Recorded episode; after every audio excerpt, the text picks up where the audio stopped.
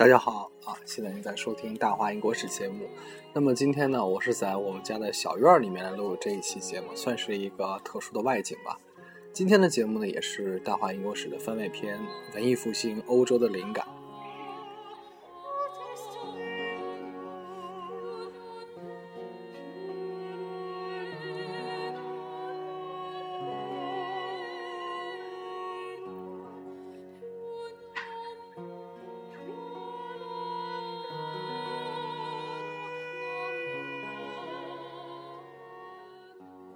那么说起文艺复兴呢，大概是从欧洲的这个十三、十四世纪开始的这么一场运动。这场运动的核心主题就是人。那么它称之为文艺复兴呢，实际上有两个含义。一方面呢，它是所谓的复兴了古希腊、古罗马的文化；可是另外一方面呢，它也创造了自己全新的文化。所以你可以说它是一种复兴，也可以说它是一次诞生。那么在英文这个词里面，Renaissance，Renaissance，就同时还有这两个意思，因为 Naissance 是诞生的意思，re 这词头呢是代表又一次的意思，所以说 Renaissance 既是古文明的又一次复苏，又是一次诞生，我觉得是恰如其分的。那么我们今天看到了这个欧洲，它有它的意识形态，比如像人的自由、人的人权，还有啊这个。个人个性的解放和国家这种政治的民主、科学，所有这些意识形态，全部是来自于文艺复兴。所以可以说，没有文艺复兴，就没有今天引领时代的欧洲。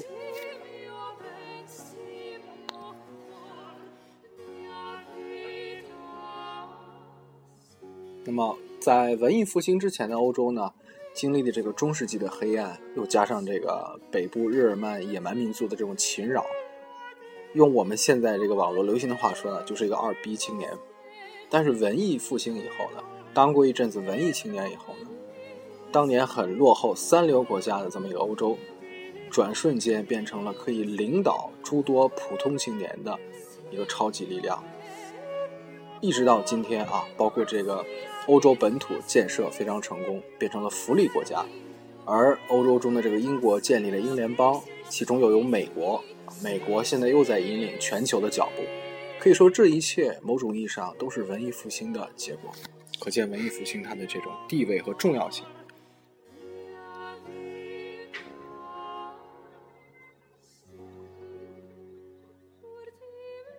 那么我们首先讲到文艺复兴所复兴的古希腊、古罗马，他们是怎么回事呢？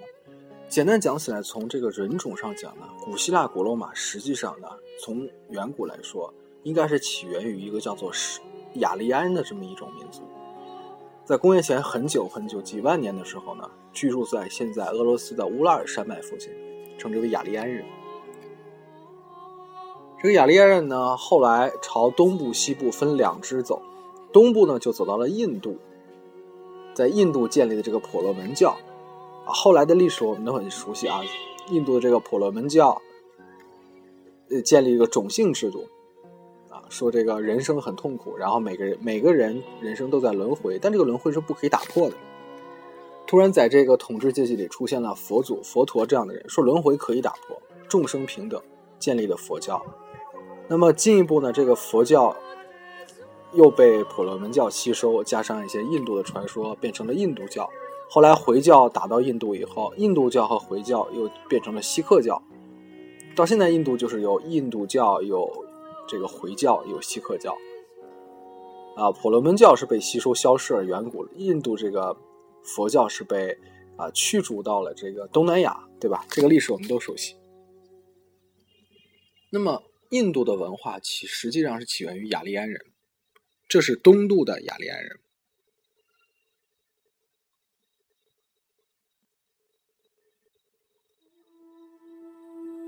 那么你会问了，西渡的雅利安人呢？西渡雅利安人分两支，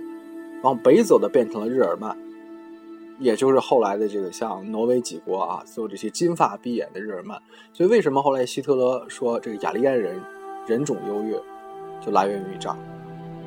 啊，他这个说法很像我们中国古代那个说的皇帝啊，有点脱欧改制。我们说我们是炎黄子孙，也是一个意思。这是北渡的啊，就是去东边的这边的雅利人，北部这一支。下南部呢，就去到了爱琴海，变成了古希腊人。古希腊人去爱琴海的时候是没有文字的，只有语言没有文字。他们那时候遇到了已经住在两河流域和北非的一些民，比如说北非的埃及人，和两河流域的这个，比如说波斯人。还有其中的有一支民族叫做闪米特人，这个闪米特人后来变成了犹太人和阿拉伯人。所以我们可以知道，后来现在这个巴以冲突啊，巴基斯坦和以色列冲突，实际上是包括这个阿拉伯国家和犹太人的冲突，实际上是兄弟内讧。他们都是一个民族的，都是闪比特人的后代，包括他们的信仰，犹太教和伊斯兰教都是非常接近的。他们有同一个祖先，叫俩亚伯拉罕。亚伯拉罕是犹太教的说法。伊斯兰教管这叫易卜拉欣，完全是同一个祖先。那么，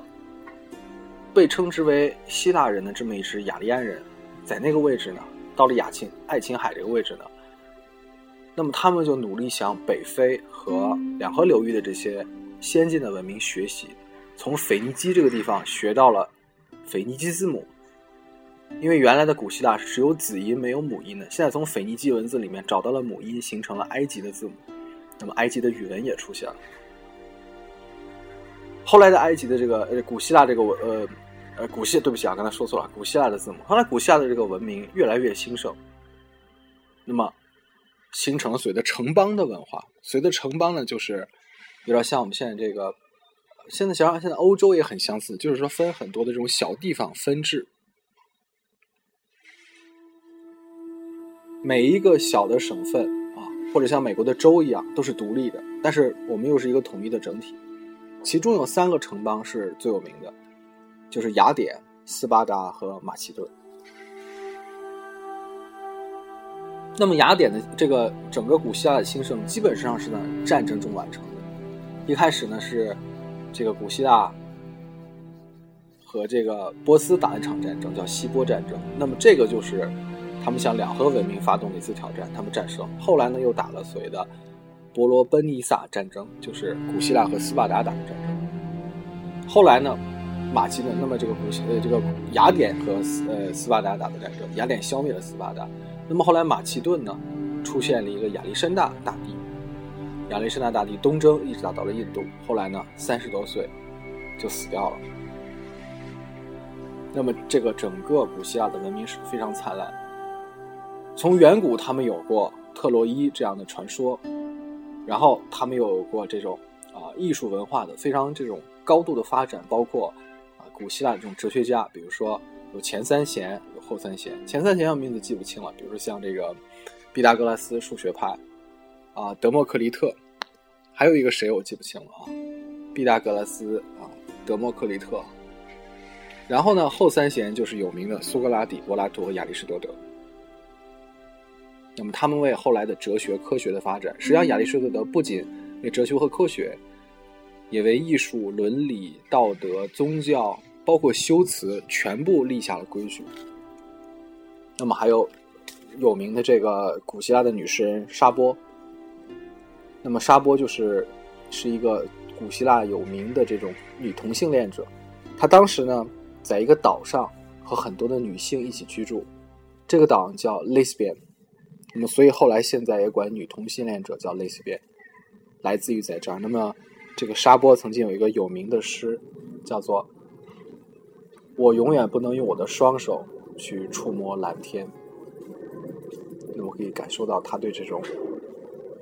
呃那种感官经验的一种可望不可及的这么一种感叹吧。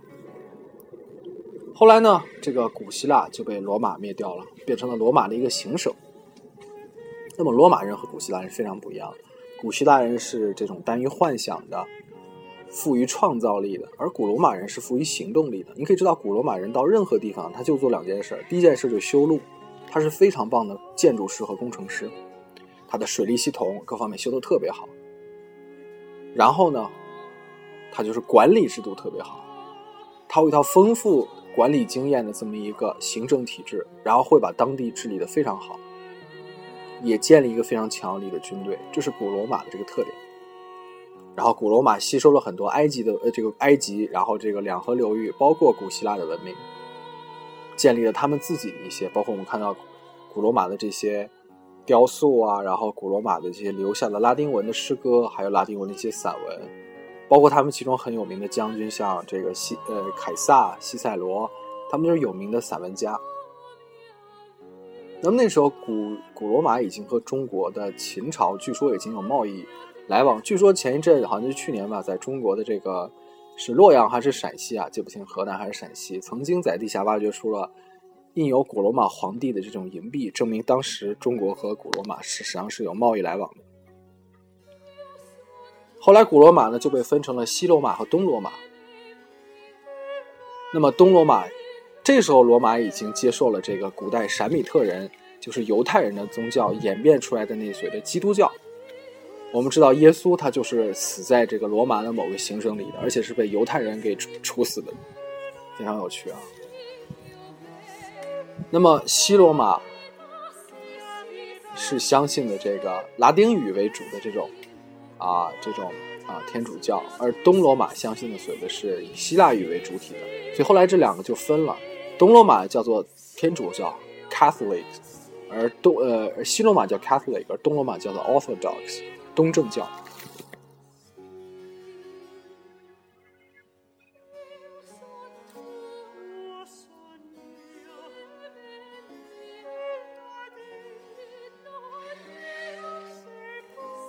那么后来呢？随着这个野蛮民族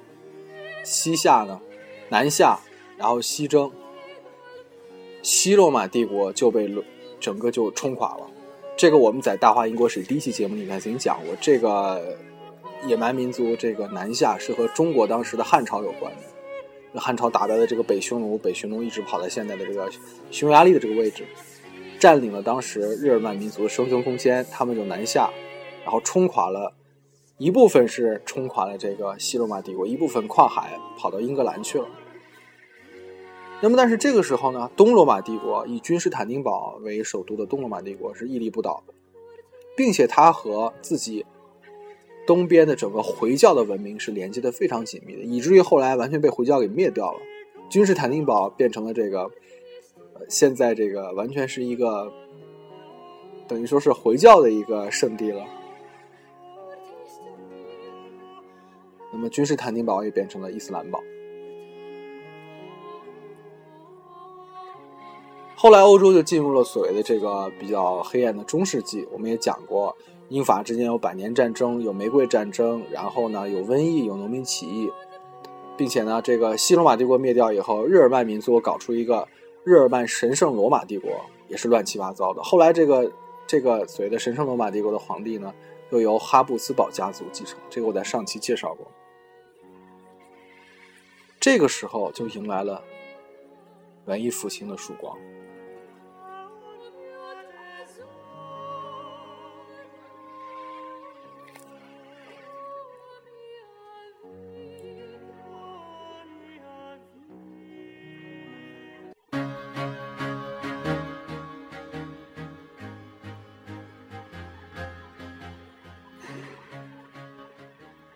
那么文艺复兴呢，最开始是发生在意大利。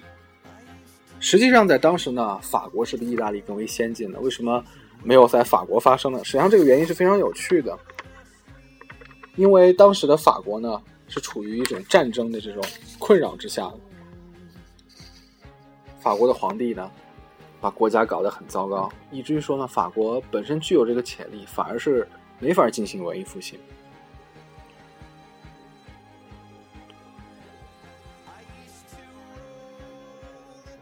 那么当时的欧洲人民呢？这个人民的生活从内部来说，他们的观念呢，已经完全和中世纪不一样。他们不再相信有这样有这样的一个上帝，然后也不再相信凡事都由上帝决定，也不再相信说，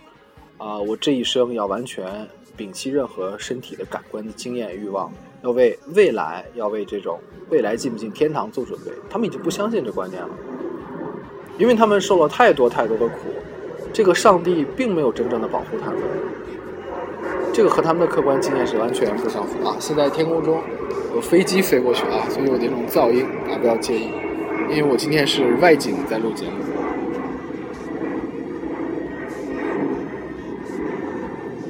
那么人民生活的外部呢？体制上，当时呢，统治他们的这个皇帝呢，一直在发动战争，不是是欧洲本国的战争，就是和伊斯兰世界的圣战。搞的是民不聊生，然后呢，僧侣阶级就是个教会阶级，就非常的腐败，所以当时他们外部对整个的体制呢也是非常非常的不满意的。那么这个时候，就是文艺复兴的诞生造成了一个前提，就是人们需要这一场运动。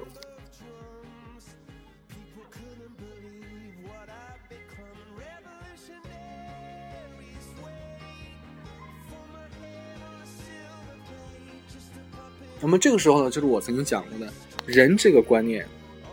被发现了。那么当时是怎么回事呢？原来是借由东罗马帝国、东罗马帝国，还有伊斯兰文明，还有这些寺院中保留的这些啊古希腊、古罗马的这些文献呢。那么渐渐人们重新了解到了，哦，原来古希腊在古希腊时代，人是这样被尊重的，人的欲望是被这样肯定的。那我们知道，在这个呃基督教的圣经的部分里面呢，曾经呃有一章是好像是圣保罗写，叫《哥多林前书》啊，大家有机会读一下圣经，里面也专门谈到了，就是古希腊曾经这个圣保罗曾经去过古希腊，古希腊曾经有一个地方呢，它有一个有一个神庙，这个神庙里面有一种制度，就是妓女制度。这个妓女呢，她不像我们现在的妓女，她被称之为神女，什么意思呢？就是说每一个。来这种啊，算是风俗场、风月场地寻欢作乐的男人呢，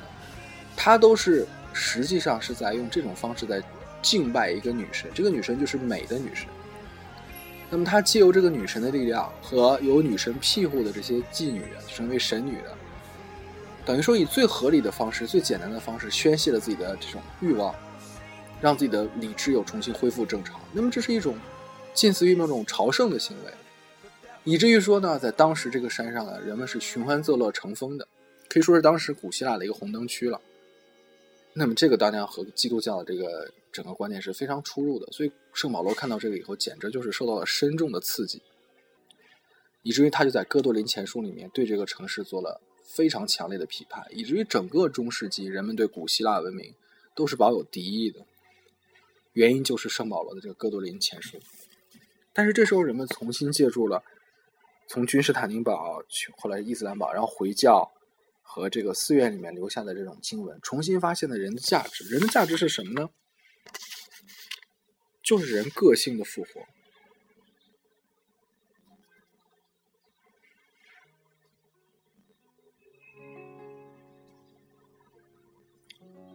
人的这种理智和人的情感，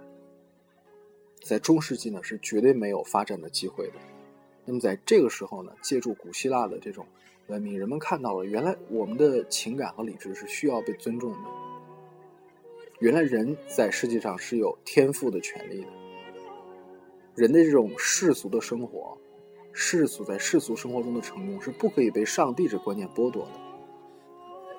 人的财产也是天赋人权，是神圣不可侵犯的。那么这一切都和教会这种出世的观念、苦修的观念。是违背的，这就是我说的，一方面是脱古改制，一方面又诞生了新的文化，就是当事人把自己新的经验表达了出来。那么当时在意大利呢，首先啊出现了所谓的文艺复兴的三杰，就是当时的这个但丁，然后是彼得拉克和普加丘。但丁大家都知道，他写过《神曲》。神曲它的地域的设呃，这关于这个整个世间的设置呢，是设置为炼狱、地狱和天堂。那么他对天堂的描述，实际上非常和当时英国的一位这种理想主义者托马斯·莫尔写的《乌托邦》很近。所以你可以看到，当时这种啊具有先进思想的，有的现在叫人文主义者 （humanist），因为他们发现了人人文主义者，他们的著作基本上都在描述一个几乎不可能被实现的天堂世界，然后来引领人们尽可能去接近这个天堂。托马斯·摩尔写的《乌托邦》也是这样，用这个理想来反观我们现在生活的这种黑暗。那我觉得这个文艺复兴时期这种这种思想，实际上和近代我们现在在这种媒体上看到欧洲的观念是非常不一样。因为，现在欧洲你看，包括啊英国这个《Black Mirror》黑镜啊，美国的一些节目，它都是反过来的。因为现在我们被告诉说，我们实现了古人实现不了的生活，我们是很棒的。那么这些文艺作者呢，就用一些非常黑暗的生活中黑暗的面，告诉我们，其实我们的生活已仍然是被控制，仍然没有那么好。等于现在我们是用一些负面的东西，来进一步帮我们理解什么是正面，而文艺复兴呢是反过来的，我们借由一些非常正面的东西来理解，原来我们生活生活在负面当中。我们可以看到这个观念的改变啊，在文艺复兴时期是这样的。但丁，然后彼得拉克，彼得拉克呢最有名的是他是非常好学的人，他曾经手抄过两百本书。你说看两百本书不怕啊，这个没什么难，那能手抄两百本书就是。非常勤奋刻苦的人，然后卜家丘写过《十日谈》，更是那种啊，就是宣扬人的欲望应该得到肯定、得到尊重。那么这一切为后来的文艺复兴的科学和艺术的发展奠定一个基础，因为科学和艺术完全是基于人的肉体感官经验，所以后来有达芬奇、米开朗基罗、拉斐尔这些人。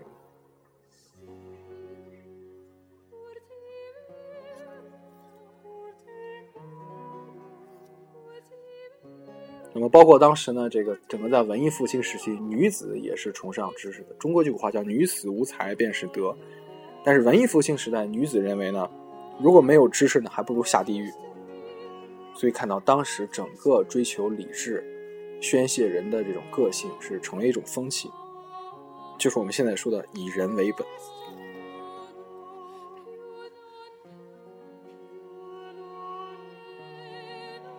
那么在文艺阶段呢，不光是意大利，像比如说英国也有乔梭和这个 Wycliffe、Wycliffe、威克利夫啊，就是他翻译过圣经的这么一些人。那这些人是英国，英国结果这个经过这个百年战争、玫瑰战争和瘟疫啊，农夫叛乱 （Peace and Uprising），这一切都中断了。那么文艺复兴的这种果实从意大利发展，然后在伊丽莎白一世，我们下期会讲到，在德意再次生长啊。德国呢是有路德啊，西班牙有塞凡蒂斯、塞万提斯，法国有拉伯雷，都是一些啊人文主义者。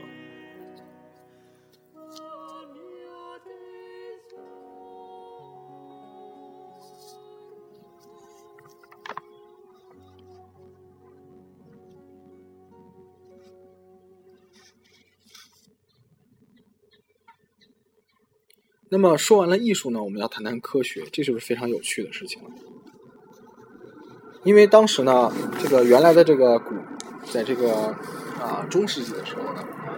教会所宣扬的这个思想呢，是你要先信仰一个东西。所以在这个圣经里面啊，现在天空中有一架飞机飞过去，所以有点噪音。当时教会宣扬的是说啊，有圣经中有句名言说，智慧起源于敬畏耶和华。什么意思呢？就是说，你要首先相信耶和华，你要相信什么呢？相信我们活在一个非常广大的世界里面，我们是这个世界的一个局部，而这个世界呢，被一个最高的神，就是耶和华统治了。那么，他从最高层层层层向下，让一切发生着联系。所以我们必须相信身边的一切都是耶和华为我们安排的。你要首先相信这个，你相信这个以后，那么一切这些规律。会慢慢研究出来，所以是先信。这也就是圣经上的一句话啊，相信敬畏耶和华是知识的起源或者智慧的起源，就这意思。可是这里面有个问题，就是说你先信的话，也含泥沙而俱下，相信了很多本身不可靠的东西。所以呢，从这个文艺复兴的这种开始呢，科学开始了一种就是从怀疑开始的一种精神。他认为信仰是最后达到的境界，绝对不是一个开始的一个情感，就不是一个动机，它是一个最后的境界。就任何人通过怀疑和科学方法都能产生信仰。可是你要一开始先抱定一个信仰，你就未必能够真正做出有价值的东西。那么当时的伽利略就是这样，因为伽利略曾经就是说读过亚里士多德的书，当时据说中世纪能看两本书，和我们国家某个阶段时期非常像，就只能看两本书，一本是圣经，一本亚里士多德书。我们国家不是曾经啊，一本是那什么，然后一本是鲁迅文集嘛，完全一样。那么亚里士多德说过，说两个大球啊，两个小一个大球一个小球，同时往下掉的话，大球先落地。就让我们中国啊唐朝有一个诗人叫白居易嘛，他不是写，就是写那个琵琶行，什么什么什么错杂弹，然后大珠小珠落玉盘。大珠和小珠是不是同时落玉盘？这个问题白居易是不会去想的。那么按照亚里士多德的观点，如果是大珠小珠落玉盘，那么大珠小珠是同时落的。好了，伽利略就说啊这个事情不靠谱。那么他就据说上了比萨斜塔研究了一下，就同时落的啊。包括这个物体运动是怎么？亚里士多德说啊，物体就是永远静止的，你给它力，它就走。但这个问题实际上是后来被牛顿研究清楚了。但是这个伽利略那时候已经开始做实验，原来物体呢，它是永恒处于一种惯性的这种永恒运动之中。那么它之所以前进和后退呢，完全是靠一种作用力，也就是说没有这种摩擦力，它可能永恒的运动下去，并不是纯粹静止。那么这一些都是基于客观生活经验来做研究的，而不是首先去相信亚里士多德和圣经。所以这个新的科学，包括他去磨一个镜片，然后研究月亮怎么回事啊，这个在那个时候都是相当反击的。当然那时候中国连磨镜片的人都没有，因为那个镜片是大概在明朝才传到中国的，中国人都没有去想说啊磨一个镜片才能看得清楚外界，中国都没有想到工具的这种重要性。伽利略想到。包括后来的这个这个开普勒啊、托勒密都是这样。然后呢，就是他们的知识怎么去传播呢？比如说，你可以看到曾经有个有名的电影叫做《这个达芬奇密码》。那么达芬奇写的书，包括这个呃伽利略他的书，被藏在了这个梵蒂冈的图书馆里面，对不对？那么这些书当时是怎么印的呢？就是活版印刷术的发明。最开始是由荷兰人叫 Coster 发明的，然后后来是。由叫古登堡的德国人 Gutenberg，他进行了改进。当然，我们中国这边也有活版印刷术，这是分别发明的。他们在一四五四年印了圣经。当时中国的这种棉纸啊，传到了阿拉伯，既由阿拉伯又传到了当地，所以欧洲人就再也不在那个羊皮上写字了，改由中国人发明的棉纸，蔡伦造纸术来印这些啊他们的这个学术著作。后来又改由羊毛来代替这个棉纸。就更便宜了，所以他们的这些所有的学说思想啊，我刚才说的这个但丁也好，彼得拉克也好，补加丘也好，包括这个伽利略他们也好，包括这个哥白尼他们也好，所有的学说最后的都可以出版，都可以散播，这个是非常重要的。今天呢，我觉得我们这个活在这个时代的也也非常棒，因为我们有像这个网络这样的工具，我们的知识的散播比那个时代更快。东西方联系更紧密，实际上实际上是更好的那个时代，你可以想象多么的多么的这个落后。要看一本书，像这个彼得拉克要去图书馆去抄啊，就钱人家去抄，和我们中国古人那样一样，完全抄下来的。那么意大利原来综合国力，我说过是非常啊差的，不如法国。但从此以后，它的综合国力提高。原来的呢，法这个意大利人去法国留学的，结果后来呢，法国人就跑到意大利去留学了。对吧？包德国人也是，比如说有名的那个丢勒，我们知道有名的艺术家，他就跑到意大利留学。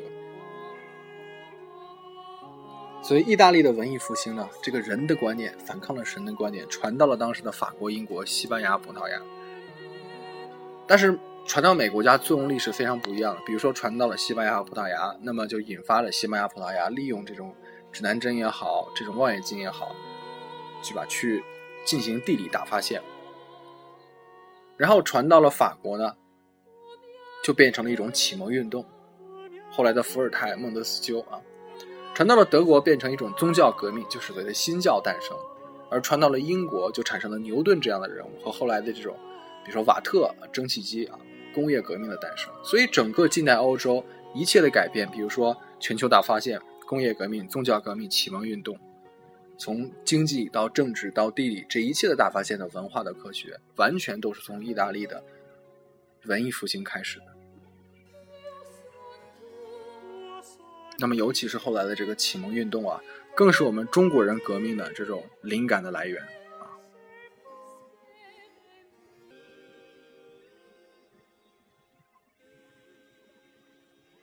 好，那么这期节目这个接近尾声啊，为什么要录这期节目呢？因为下一期我们要讲到这个伊丽莎白一世，那么必须在文艺复兴的这个问题上做一个小小的铺垫，我们才能理解伊丽莎白一世当时的这个。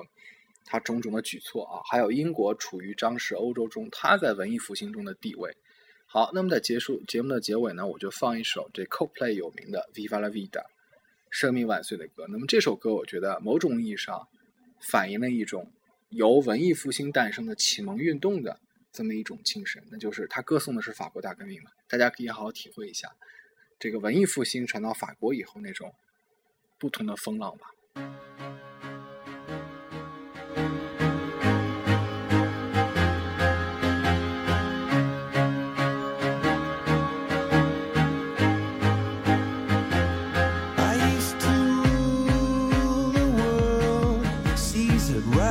again.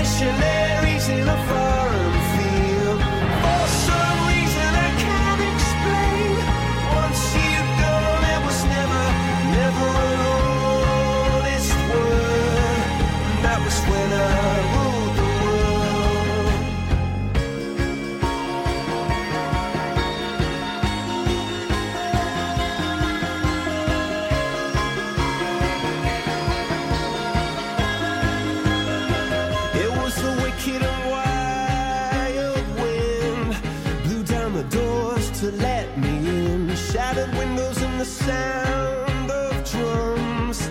People couldn't believe